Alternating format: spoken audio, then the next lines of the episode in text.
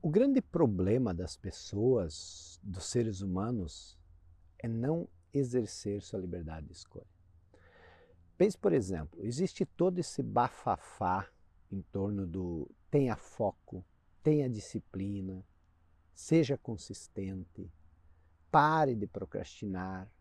E é bem capaz de você já ter dado alguns milhares de reais para algum guru para te ensinar a ter essas coisas. Mas ele conseguiu? Duvido muito. Responda honestamente. Você não continua exatamente no mesmo lugar? Por quê? Porque você não tem como aprender essas coisas.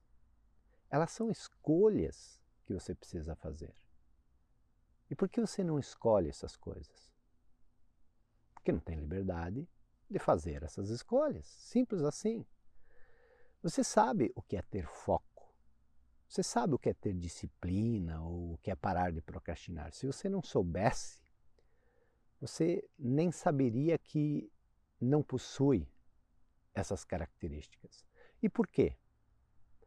Porque se você sabe que não tem disciplina, você não faz simplesmente o que tem que ser feito.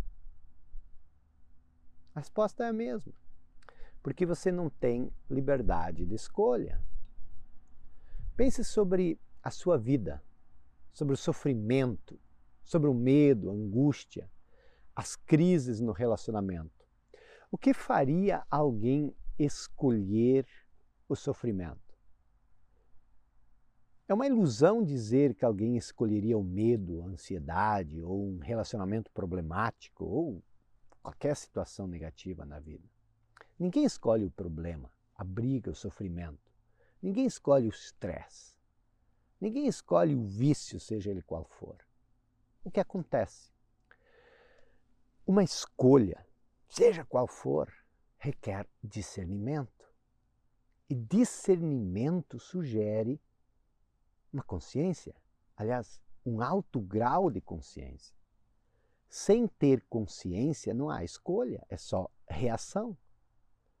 Enquanto você estiver identificado com sua mente, com seus padrões condicionados, você não consegue fazer escolhas. Porque, de certa forma, falta consciência. E o que isso significa? Isso significa que você está sendo obrigado a pensar, a sentir e agir de uma determinada maneira, exatamente de acordo com o condicionamento da sua mente. E tem uma coisa interessante nisso. O desenvolvimento mental ou o conhecimento em si não cria um aumento no nível de consciência. Aliás, o desenvolvimento mental e o aumento de conhecimento, quando não contrabalanceados com um aumento correspondente de consciência, aumentam o seu potencial de frustração. Por quê? Porque você tem o conhecimento, mas falta consciência. Porque você se mantém identificado com a mente. E com isso, você não consegue aplicar ou fazer uso desse conhecimento. E isso aumenta o sofrimento, aumenta a angústia, aumenta a frustração. Você deve conhecer, por exemplo, alguém que sempre está envolvido com um relacionamento abusivo. Alguém que sai de um relacionamento problemático e logo ali se envolve com outro igual ou ainda pior. Pergunto: essa pessoa escolhe esse tipo de relacionamento? Claro que não. Ela não escolheu porque ela não tem discernimento, ela não tem consciência suficiente. O que acontece? A mente, condicionada pelo passado, sempre busca recriar o que ela conhece aquilo com que ela é familiar, mesmo quando isso é doloroso. Porque para a mente isso é doloroso, tudo bem, mas ao menos é familiar. Para a mente condicionada, o familiar, por mais doloroso que seja, pelo menos é familiar. E ela sempre vai preferir o familiar. Por isso que é tão difícil mudar.